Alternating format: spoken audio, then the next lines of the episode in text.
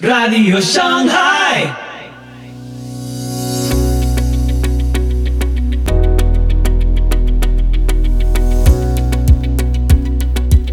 Muy buenos días, muy buenas tardes, muy buenas noches y muy bienvenidos a Radio Shanghai.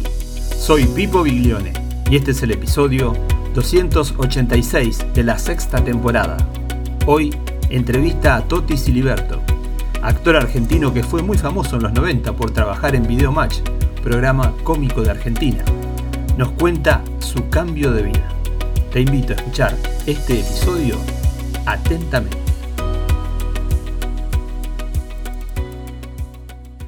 Eh, mi invitado en esta noche es alguien que apenas usted vea la cara de él, va a decir, lo conozco. Quizás no tanto por el nombre, pero sí te hemos visto tantas veces, Toti. Bienvenido. Toti Un placer. Siliberto. Un placer, Un placer estar aquí, Pastor. Un placer. ¿Cómo fue que empezaste la televisión, Toti? La televisión fue porque me gustaba de muy chico actuar. Eh, yo en la primaria, este, de lo que fuera, de San Martín, de Árbol, yo quería actuar. Eso era así, siempre. Eh, después en el secundario, eh, producto de un acné muy fuerte, y yo no sabía que era bullying lo que me hacían, producto de un acné muy fuerte, eh, dije, se están riendo de mí. Digo, no, se van a reír conmigo. Y era yo el que acercaba los chistes, cargándome a mí. Mm.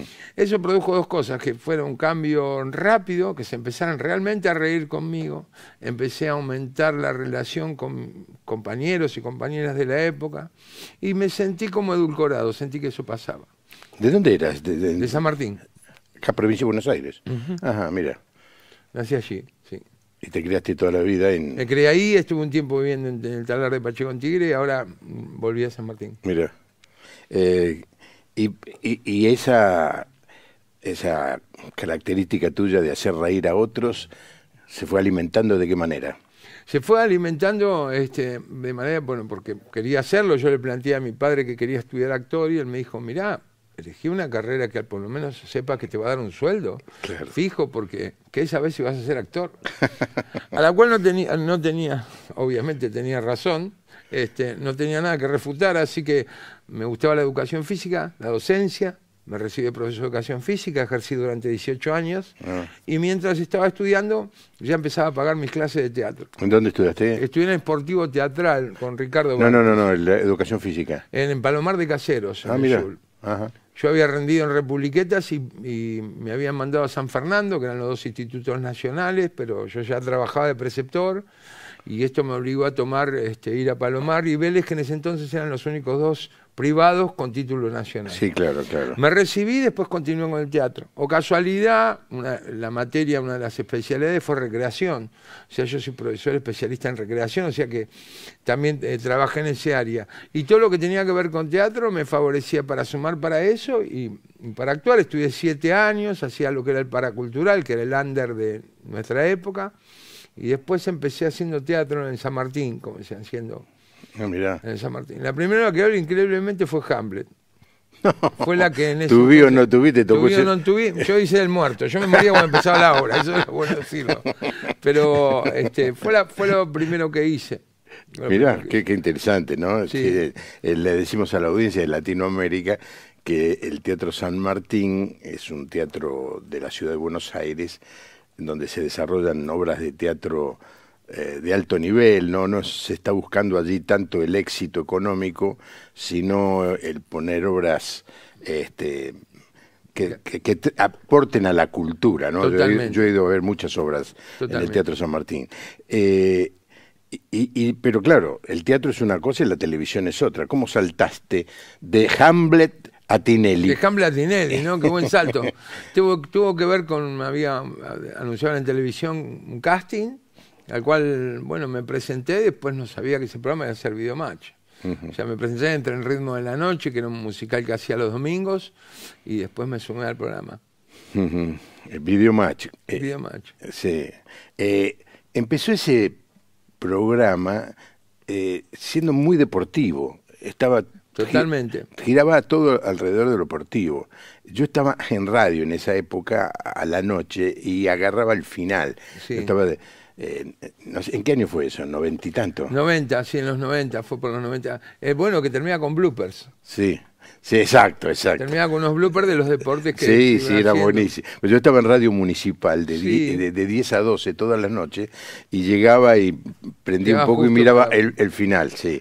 Eh, eh, vamos a, tener una charla muy interesante con Toti. Eh, ¿Fuiste al casting y qué pasó? ¿Te, te- te aceptaron? Fui al casting, entré en una prueba, empecé a trabajar y al mes y medio me mandan a hacer una nota a Brasil. Y por la segunda nota, porque me mandan a hacer una primera nota, nosotros la hicimos rápidamente y con Eduardo Usni, que era el productor, dijimos, bueno, ya que vinimos hasta aquí, cinco días, en un hotel lujoso en Río, y ya la nota la sacamos rápidamente, y dijimos, hagámosle una segunda nota, nobleza obliga, y por esa segunda nota me hizo contrato. Mira, mira. Eh, ¿Te acordás qué era? Sí, yo hacía de un porteño, era la época en que todo, todo pasaba en Estados Unidos y nada acá, ¿no? Entonces el porteño tipo decía, no, papá, no usa, acá no. ¿Entendés? Y vos veías por ahí, no sé, ingenieros, todos que iban de lavacopas allá a Estados Unidos, a Miami, acá no ejercían su profesión. Era esa época, ¿no? Una época compleja que vimos. Y por ahí yo hice un personaje así, que era dueño de supuestamente una venta de cocos ahí en la playa, ¿no? Él le decía los cocardos, tenía como esa cosa que los porteños a veces tienen, ¿no? De, de muy Agrandado. de muy agrandados y resabidos. Este, después no, no, no, no era el que limpiaba. Pero por esa nota que le gustó a Marcelo, me hizo contrato. Qué bárbaro, qué bárbaro. Eh, eh, ¿cómo, ¿Cómo era eso? ¿Era un, un ambiente agradable? Porque era un grupo que se mataban de risa todo el tiempo. Pero yo fui muy crítico, te voy a decir, Sí. creo que decir muy crítico, eh, de la etapa en donde en general se burlaban de la gente. Había un señor que rengueaba y iba atrás uno del, del programa que se rengueaba, o pelado. Sí. o, eh, eh, tanto es así que se llegó a hacer eh, una calificación, la tine- tinelización de la cultura. Es decir, la, la cultura que celebra burlarse del otro, del pelado, del petizo, del, del enano, del feo. Este, y no sé si coincidí conmigo, pero No, había es que un- en realidad yo coincido contigo, pero no puedo recoger ese guante porque todos mis personajes no No, eran. no lo eran. No lo eran. Yo no, No. hacía cámaras ocultas, no trabajaba. Hacía estereotipos del gallego, del porteño, de un paraguayo, y siempre los trataba del lado del cariño. O sea, a mí me gustaban en una época, pero la gente más joven no lo sabe, pero la grande sí, eh, admiraba mucho a Altavista este, que hacía Minguito, porque hacía un estereotipo, pero le daba un cariño, el personaje era querible. Uf. Entonces cuando yo traté de hacer personajes, por eso me pasó que hago eventos y cuento chistes gallegos y hago de gallego y lo he hecho en centros asturianos y demás, y se ríen mucho, porque en realidad el personaje no es agresivo, no es ofensivo. no es ofensivo. Se divierte con, como si haríamos un chiste, como decías antes, de judío, leer yemame, o si son amarrete, eso que dicen ellos. Pero nunca, este, nunca me gustó tomarlo de un lado de ataque, sino es de verdad sonreír entre nosotros y divertirnos. El porteño Sí. también lo hacía con esa este, situación. O sea que este, no he hecho cámaras ocultas. La única que, me, que vi- estuve me la hicieron a mí.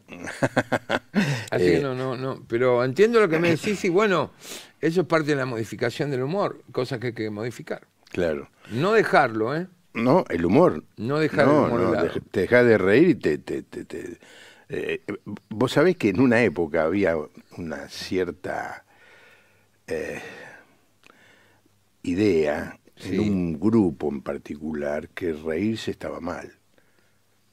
Sí. Eh, te estoy hablando del siglo XVIII, ¿eh? Sí, y entonces los cristianos tenían, tenían prohibido reírse, ¿viste? Eh, por eso es muy interesante cuando sale la película Jesús, que en un- no, no, no Chosen, no todo esto moderno que hay ahora, sino la, la- la película Jesús, la más vista en la historia de la humanidad, eh, se ve al Señor Jesús riéndose, eso fue sorprendente, sorprendente, porque había toda una idea de que un, un buen cristiano no se puede reír, cuando una de las cosas más lindas de la vida. Pero supongo es que, claro, cuando se gana un alma y siempre te dicen, hay fiesta en el cielo, me imagino que la Que fiesta debe ser con sonrisa. ¿no? Mucha sonrisa. Claro. este, eh, bueno, un, un chistecito. Yo no, no me voy a oponer como conductor del programa. No me pidan a mí que lo cuente. ¿eh? Dale. No, pero bueno, ya que estábamos hablando de los porteños y Sí. de los judíos, mira, justo vamos a, a- a poner uno, había un viaje de Buenos Aires a Salta en tren, imagínense, Sí. de mucha duración, y se sentó un porteño y enfrente un hombre de la colectiva judía, el viaje arranca, y bueno, a las cuatro horas le agarra hambre al porteño y saca un 25 Tupperware, ¿viste? Bocadito de acelga, sándwich de miga, tarta pascualina, torta de ricota, en fin, tenía una variedad enorme. Empieza a comer y el hombre de la colectividad saca un pedazo de arenque seco, pescado, que es lo que ellos degustan, y lo comenzó a degustar, entonces el porteño se detiene y dice, discúlpeme, maestro, con todo respeto a usted, a su religión, yo no me creo que son amarretes, yo creo que son vivos comercialmente, de hecho inventaron el comercio en el mundo. Dice, pero discúlpeme, me hace que solamente se alimenta con este pedacito de pescado. Entonces el hombre de la colectividad dice, no, yo voy a explicar, lo que pasa es que el pescado tiene fósforo y el fósforo es fundamental para la inteligencia. Ahí estaba la madre de la borrega, dice el porteño. Y dice, mire, mi futuro económico depende de este viaje a Salta, usted humildemente no me daría el pescado a cambio de, de mi comida, a ver si yo despego. ¿no? Así como los porteños.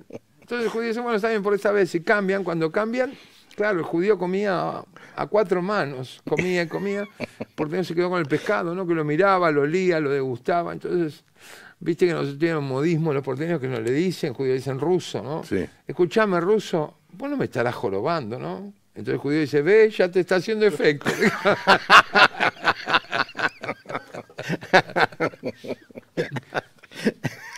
Qué bueno. Bueno, todo iba viento en popa. Estabas en la televisión, en uno de los programas más vistos de la televisión. Todas las noches la gente se reía eh, con vos. Pero ¿y qué pasó? Eh, pasó que el enemigo empezó a meter la cola. Pasó que eh, mis compañeros fantásticos, el ambiente, el canal fantástico, desde la gente que limpiaba, directivos, todos camarógrafos, toda gente fantástica, pero empezás a frecuentar lugares donde se empiezan a acercar el que llaman el amigo del, poder, del campeón. Y, y ahí esa gente este, te acerca a todo tipo de cosas. ¿no? El enemigo busca, busca, busca hasta que encuentra el lugar donde te ve flojo, donde tenés la puerta abierta. Y en el caso mío fue el de la adicción. Con la cocaína, yo tuve una fuerte adicción a la cocaína durante años, eh, muy difícil.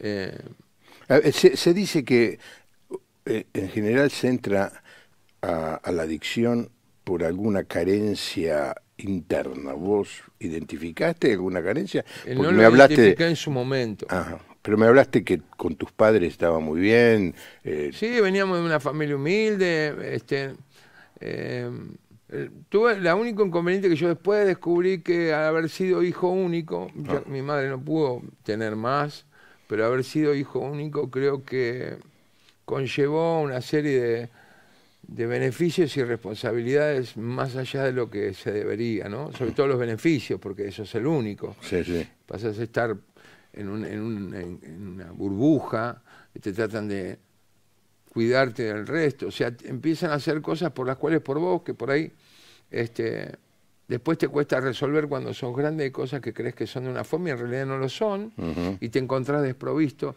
Supongo, pero eso todo un análisis después, en el momento no estaba en mi cabeza. ¿No? En el momento Fue tuve- probar una vez. Es ¿Cierto? probar una vez y se fue, ya está. Y aparte es una droga donde las dos o tres primeras veces, ¿no? Eh, siempre Gastón Paul lo cuenta cuando hace Seres Libres y todo es como que te da una cosa, parece un superhéroe las primeras veces, ¿no? Parece que la cabeza empieza a abrirse, que, eh, te- te- no sé, que inclusive te bajan las musas inspiradoras. Es una cosa eh, eh, engañosa, obviamente, pero después de esa tercera, cuarta vez empieza a ser un sufrimiento de todo tipo. Primero porque es como si yo te dijera un auto donde consume la cantidad de combustible, a los tres días, ya para que te rinda la misma cantidad de kilómetros, hay que agregarle cuatro litros más. Y al otro día hay que agregarle cinco litros más. Y en un momento el auto ya no anda y vos lo único que haces es, es, consumir, consumir, consumir. Las vueltas, porque eso este, es complicado, sentís palpitaciones, cuando... cuando ¿Te falta? Querer, sí, sí. ¿Intentaste dejar por las tuyas? Sí, imposible. ¿En, el, ¿En tu grupo de trabajo se dieron cuenta? Sí, obvio, todos sabían y trataban de ayudarme, pero es muy difícil ayudar cuando no tenés el conocimiento. Estamos hablando de la carne, ¿no? Estoy hablando en lo terrenal. Sí, sí, Quiero sí, que quede claro porque la ayuda después vino del Señor. Claro, sí, sí. O sea, eh, hay algo que sí tenía en cuenta, yo me bauticé este año, yo me convertí este año, eh, yo este, provenía del catolicismo por, por herencia de mis padres, o sea que nunca negué la existencia de Cristo. Sí, sí. O sea, yo fui siempre creyente. Eh, bueno, al entrar en, eh, este, en, el Evangelio y empezar eh, en el cristianismo, empecé a tener más sentido de cosas que, que antes no las encontraba. Pero, pero la cuestión es que definitivamente, a pesar de tener una psiquiatra, una psicóloga, este, todo lo que vos se te ocurra, inclusive yo en ese momento me, me, refería a la tierra a mis hijos, digo, mis hijos no pueden verme así. Eh, todo eso, eh, muy bien, pero si no fue el Señor el que me sacó, yo nunca hubiera salido ahí. Uh -huh. Sí, sí. Eh, se, se, se, se, piensa que el ambiente televisivo son, son todos drogadictos o están muy afectados. No, no es cierto eso. No, no. no la, es como las instituciones. La hace la gente es como, es como negar que eh, no haya políticos buenos o políticos corruptos, o en la iglesia no haya gente buena y gente que no lo es. Digamos, mucha gente o el enemigo en nombre de la institución eh, hace de la suya. Uh -huh. Claro, hiciste algunos personajes paradigmáticos, los de la peluquería. ¿Qué hacías en la peluquería? Primero fue, primero era este, uno que entraba a la peluquería, hacía el novio de Panam, recuerdo. Uh -huh. eh, que la buscaba y era una persona tímida, me, parecía, ¿me entendés? Muy, muy tierno, era una persona este, El- el- sin maldad, era un santo, ¿no? ¿Sofobis te, te- te marcaba el personaje? Sí, sí, sí. Sí, marcaba el personaje, marcaba todo. Yo fui este, una persona que había que, de vieja escuela, le decimos nosotros, era un hombre de mucha rectitud, pero en realidad era un programa que armábamos a las 8 de la mañana, arrancábamos y 8 de la noche tenía que estar al aire. O sea que estábamos obligados a mantener una conducta, y si no, no salía.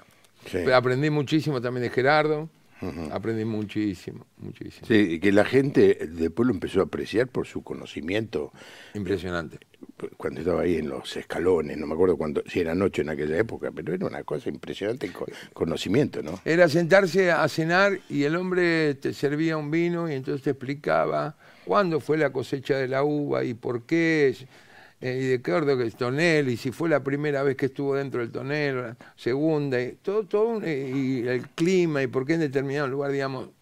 Te, te digo de eso a Sí, sí, a la, no, no sé, a la explicarte guerra. por qué Van Gogh, las guerras, por- Sí. no, eh, eh, y te hablaba de, de los medos, de los persas, te hablaba, de o sea, era una, un- Una enciclopedia. vida, sí. Y de, de ese personaje allí en, lo- en la peluquería, ¿dónde fuiste? Después de la peluquería, en ese personaje, yo después fui a hacer con Franchella, ponía Franchella, una, una serie de sketch cómicos que hacía Franchella. Y después volví pero a la peluquería, pero ya como el peluquero. Sí, tuve la suerte de ser el peluquero también. Sí, sí, el cliente no era posible. El cliente no, cliente no, era el peluquero y me acuerdo que cuando yo era el peluquero, el Rolo Puente Sí, era- acabo de hacer un chiste y nadie se y nadie rió. se rió, está mal eso. Eso es bullying, ¿ves? Eh, ¿Ya estabas en la droga cuando estabas en eso? Sí, ya estaba con problemas. Sí, ya estaba con problemas. Tenía una, lo único que tenía, yo no sé, digamos, el Señor me ha preservado realmente, porque eh, ante la adicción igual tenía una conducta que no lo hacía para trabajar. Ah, no. Entonces era un tiempo que no estaba en contacto, pero sí en un momento la cabeza traccionaba todo el tiempo, estaba desesperado esperando el momento para salir a drogarme. Y de eso pasó al otro extremo, donde llega un momento donde luchaba mucho, mucho, luchaba, luchaba, luchaba. De, de hecho, me, lle- estoy cruel, pero es así. Yo llegué, llegaba a armar la línea de cocaína y luchaba. Este, en ese entonces lo tomo, no lo tomo así, era una lucha hasta que en un momento, no me preguntes por qué, pero directamente dije, Señor, ayúdame porque no puedo salir de esto. Y se convierte en un tormento porque se suma el cargo de culpa, se suma todo lo que uno hizo, miraba a mis hijos digo, no los puedo disfrutar, tenía un, trabajo que podía estar cómodo, trabajaba lo que me gusta, no encontraba motivos en ese presente por el cual tenía que estar en ese lugar. Eh, ¿Qué año estás hablando? Y esto pasó este, adelante del 1985 en adelante, hasta el 2000 y pico. Fue Una lucha grande, Largos pero años. hasta que el Señor me empezó, como que me dio una mano, ¿no? Yo tomé la mano de Él, me empezó a llevar. y Contame, ¿cómo fue? ¿Cómo fue eso?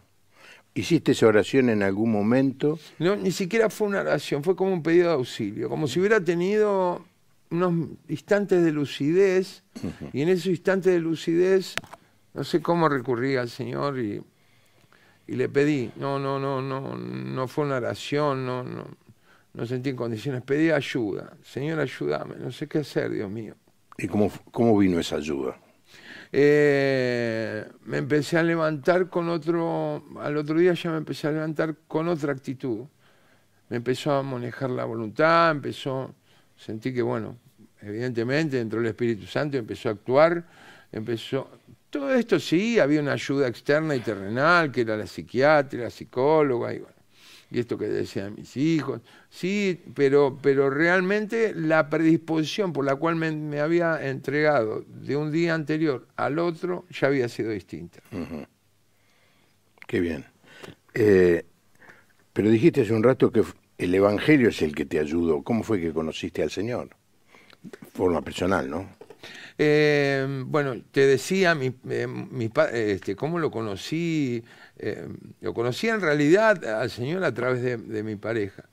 Analia, que fue la que me llevó, este, me terminó de cerrar, me dijo, vos tenés que conocer al Señor, tenés que venir, vamos a ver, un- vamos, este, vamos a la iglesia, te voy a llevar, vamos. Estuvimos visitando algunos lugares, ¿no? Negra, ayúdame en Ballester, este, estuvimos viendo, eh, también estuvimos por Villa Maipú, ¿no? En otra iglesia, estuvimos... Está, está- está- le digo a la audiencia, está mencionando localidades de ese gran partido que es el partido de San Martín. que, que fui viendo, fui visitando, y ya me dice, vamos a ver en qué iglesia, veamos los pastores, en qué lugar te vas a sentir más cómodo o no, vas a poder congregarte, hasta que aparecí en Guayo, este, conocí a Felipe, eh, conocí Felipe de Estefano, conocí a- al pastor Ernesto, conocí a Matías, y mm, pasó algo, es una iglesia de poco, no es una iglesia Multi. multi es una iglesia tranquila, si bien tiene mucha gente, pero no tiene, este, no sé, la cantidad que tiene Rey de Reyes, por así decirlo, esa cantidad de, de gente. Y, y me sentí contenido y me sentí que podía ser uno más ahí. Y la palabra de ellos me ayudó, bueno, y ahí empecé a transitar este camino más seriamente. Pero yo soy de esas personas que, bueno, si estoy, creo que es por, porque el Señor pesa los corazones, porque yo no soy un leído de la palabra, yo estoy in- incorporándome ahora en la palabra. O sea, sería un, un mentiroso, un atrevido si te diría que yo conozco la palabra, porque no, en realidad estoy leyendo ahora. O sea que creo que el Señor me ayudó, debe ser por el corazón. Sí, y no es para jactarme de nada, porque en realidad no soy yo, obviamente, y las cosas que me han pasado han sido por porque el Señor me ha utilizado como instrumento para, ¿no? Pero bueno, me- siempre me ha inculcado, eso sí, me ha inculcado ser una buena persona, humildad, hay cosas que, que pasaron y que ahora yo descubro que, bueno, evidentemente el Señor me... Ya está, te estaba preparando. Mm, ujú. Estimo que sí. también. Podría pedirle a Toti que haga el personaje del paraguayo. Qué hermoso testimonio. Paraguayo. es un Riquelme, es un personaje que hacía yo, este, eso sea Vinelli, ¿qué hace Vinelli? Le decía Tinelli. Un personaje del Paraguay, yo lindo, le mando un cariño grande a todos ustedes, roja y mi cuñada, y le mando un cariño. Eh, Ese es el personaje, ahora después te voy a contar Dale. lo que estoy haciendo con Felipe. Y ya lo hace, pastor. sí. Ya me utiliza este como instrumento, cosa que es lo más feliz que me pone. Eh, ¿Estás en televisión ahora? No estoy en televisión, estoy trabajando para la radio de Mendoza, hago un programa para allí, estoy trabajando en la Municipalidad de Tigre, estoy encargado de la dirección de los talleres de teatro y estoy dando clases de teatro también, que mi compañera Analia me acompaña. Estamos dando clases de teatro también, obviamente para toda la gente del partido es gratis.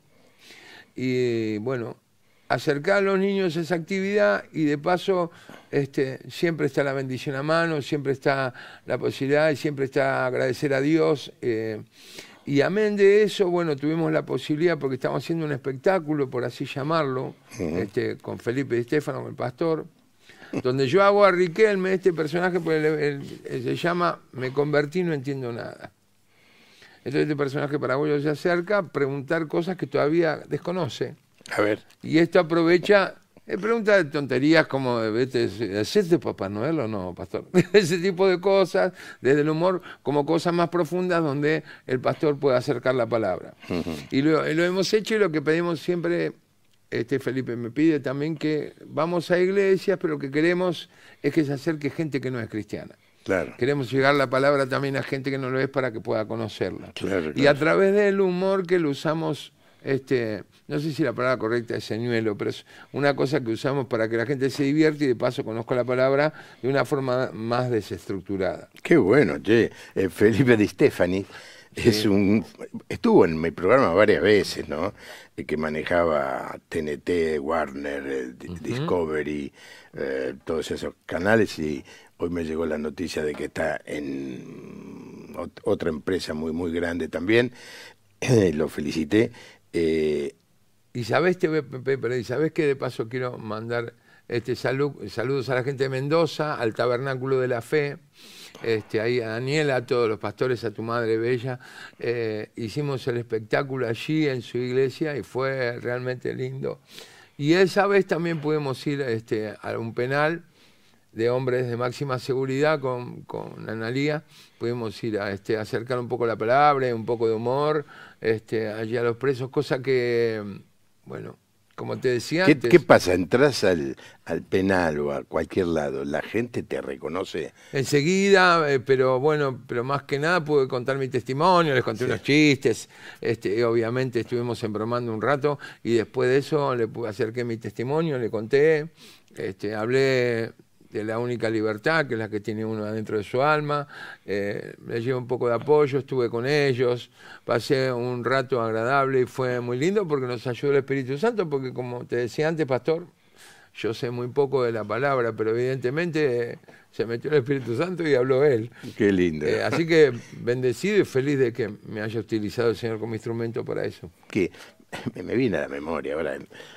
eh, había un misionero inglés, eh, se llamaba, eh, es el padre de Carlos Morris, eh, ya me voy a acordar, David Morris, don David Morris, contaba chistes, pero contaba tantos chistes que vos te preguntabas, dice, ¿cuándo va a aplicar o a decir algo de la Biblia? Eh, y lo hacía, tenía una capacidad y su habilidad con esa media lengua de, de- de gringo era contar todo tipo de chistes, ¿no? De, este, de iglesias, este, de, de- de- todos sanos, obviamente, ¿no? Así que Sí. el humor es una de las herramientas más increíbles que se puede tener Sí. para destruir los prejuicios de una persona que te están escuchando, ¿no? Sirve para romper el hielo, para acercarse, eso es un lazo que después te lleva más fácil a otro lugar, como en este caso la- a la palabra, fácil. Y, ah, y dijiste algo que me encantó, este, gloria a Dios, porque hablaste de, de la alegría del Señor también. El Señor también se pone alegre y debe sonreír, Sí, ¿no? sí. Eh, eh, estamos un poco también para eso, para traer un poco de alegría también al Señor, ¿no? Y en este momento de En este tanta momento de tanta... dificultad en el país, ¿no? Que, qué bueno poder llevar una palabra no solamente de alegría, sino de esperanza. ¿Vos juntás la alegría con la esperanza de alguna manera? Y sí, y sí. Y sí, bien, conlleva una con la otra.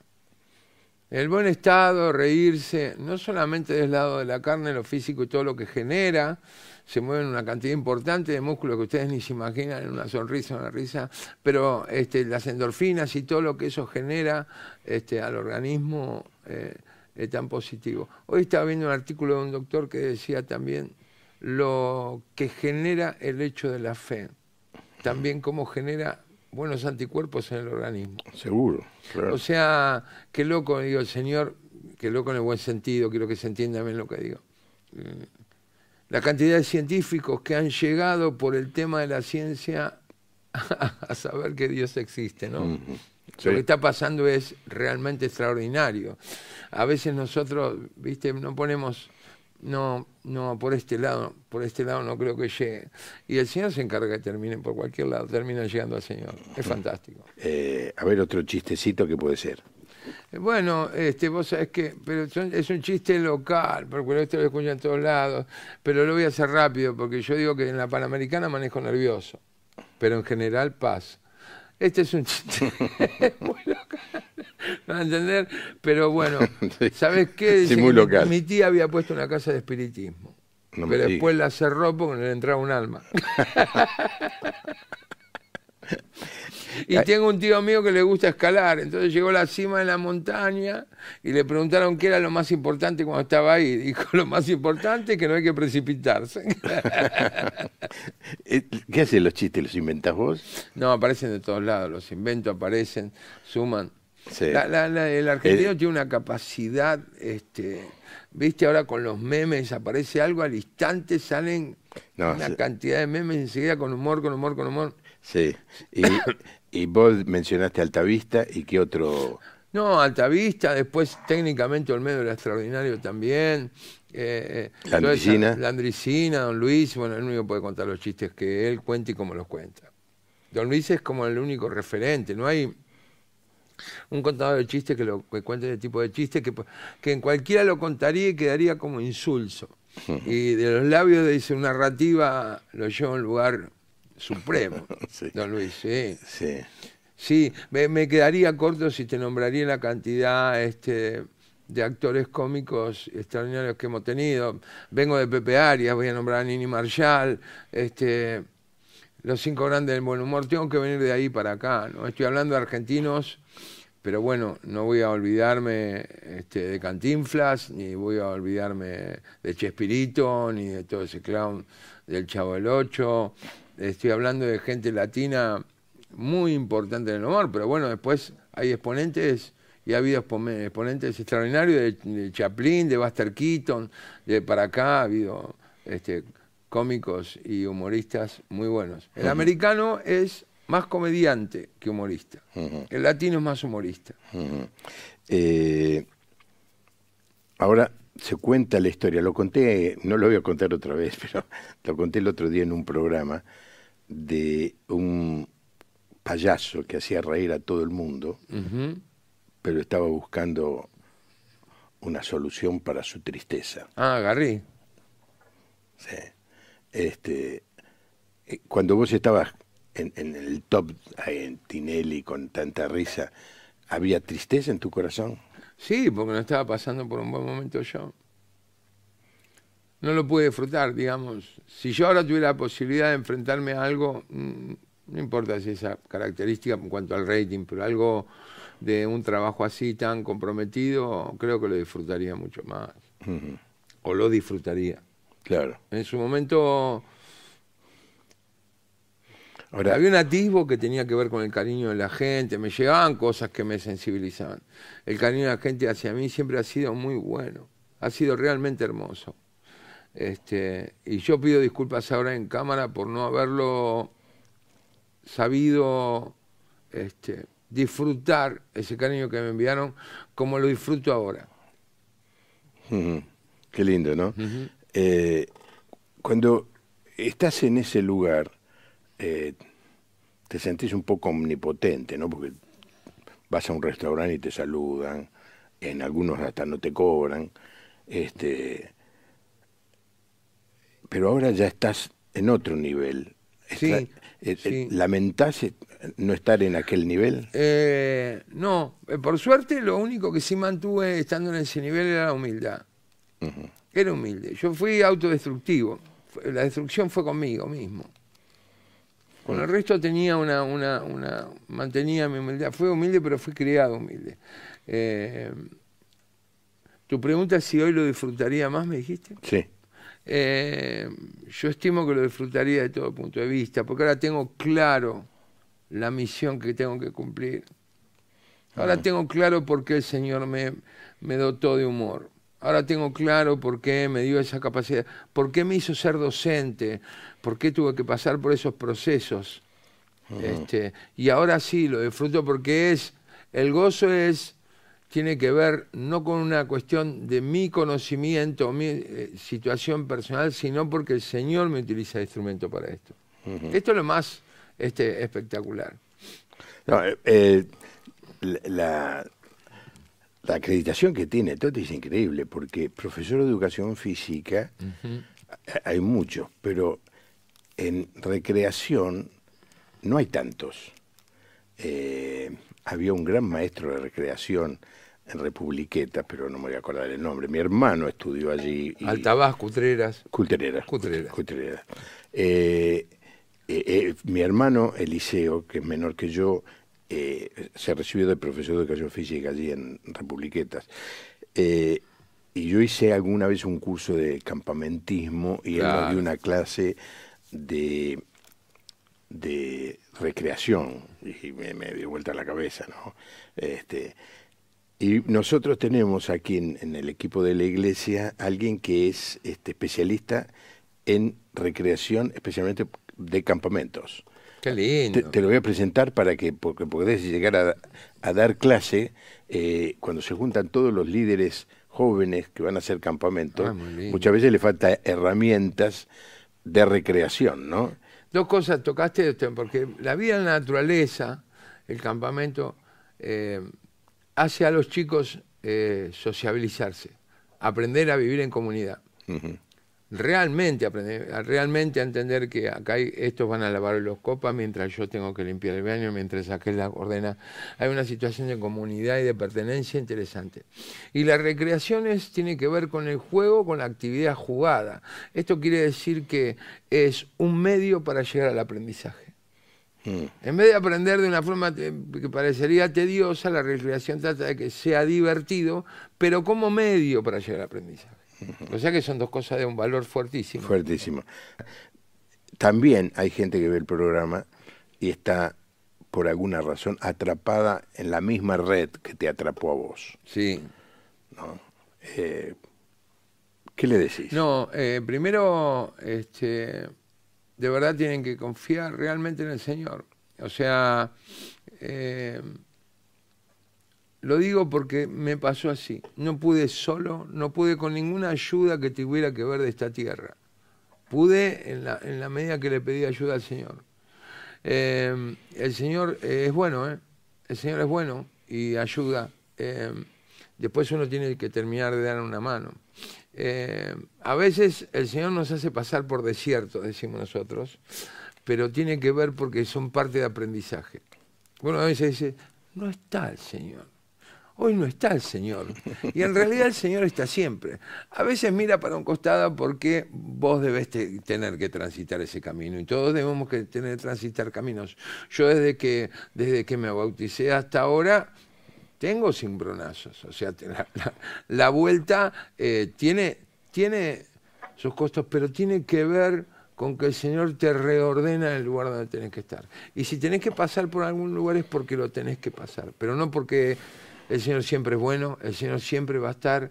Y si orás realmente a Él y le pedís, ¿y qué tengo que abandonarle la tierra? Tengo que ser una persona humilde, mi corazón tiene que pensar, pesar, tengo que, perdón, pensar no, pesar, tengo que pensar en el otro, tengo que manejarme, tengo que pedir ayuda si la necesito. abiertamente, pero por sobre todo, este, el Señor, si le hablas, te escucha.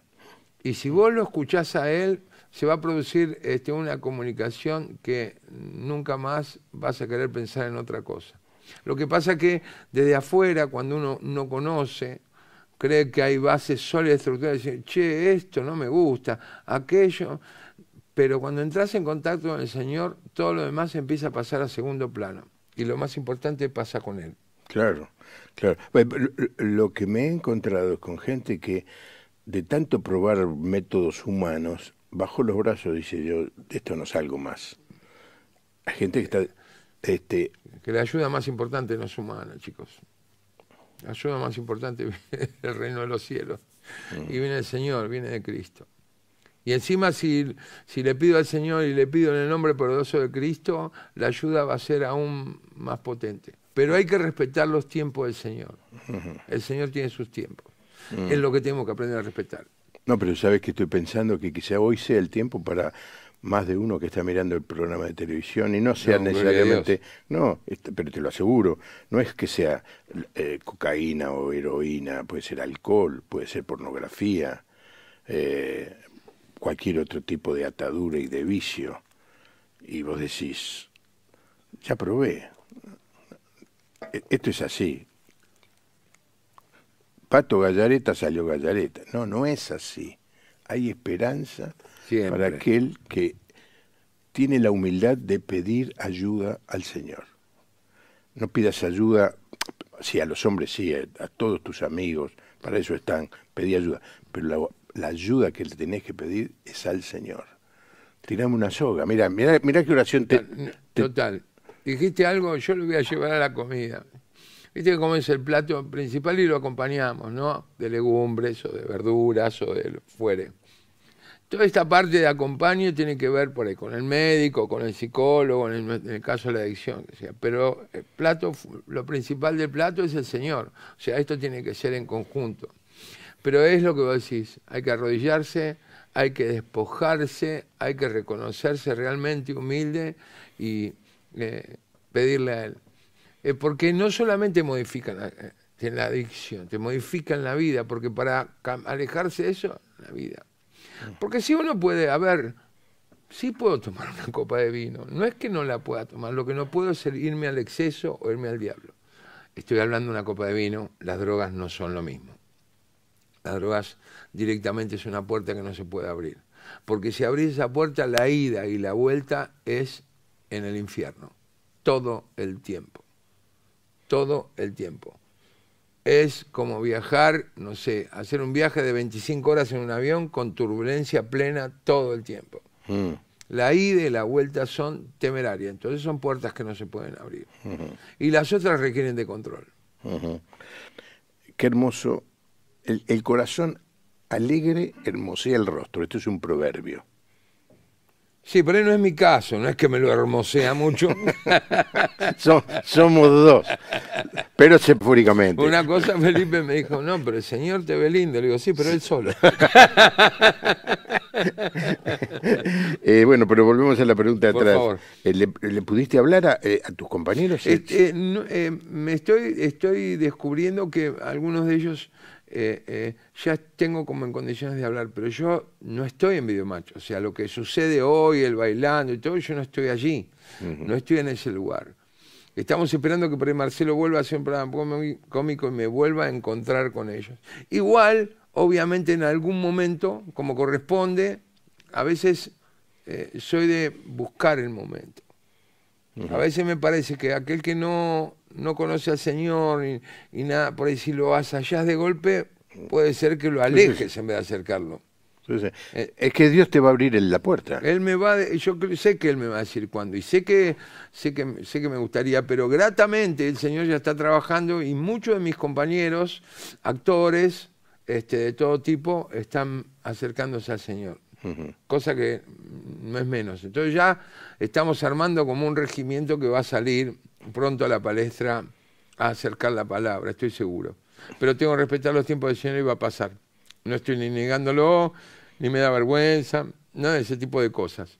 Creo que hay momentos y van a llegar, van a llegar. Yo uno no como que está esperando, Sí, sí. pero va a pasar. Sí. Sí, sí, sí, claro que sí. Sabés que es, es evidente la alegría de, de la audiencia que te conoce eh, de, de- de- de tu profesión de humorista eh, y ver ahora eh, exaltando el nombre del Señor. Eso es, no te imaginas la cantidad de gente hoy, hoy se va a dormir más contenta que cuando escuchaba un chiste tuyo en video. Seguro, lo que pasa es que ahora el chiste y lo que sea de humor este, va a servir como para entrar este, al fango, digo yo, y poder recoger de ahí almas para el Señor. Esa va a ser un poco. Pero bueno, a veces hay que entrar dentro del, hay que entrar dentro del barro para sacar las almas, pero se puede, se puede. En mi caso, por ahí, este, manejar, yo todavía tengo que manejar mis chistes, muchos chistes que yo decía que eran subidos de tono y que ahora los tengo que acomodar de nuevo, poner en,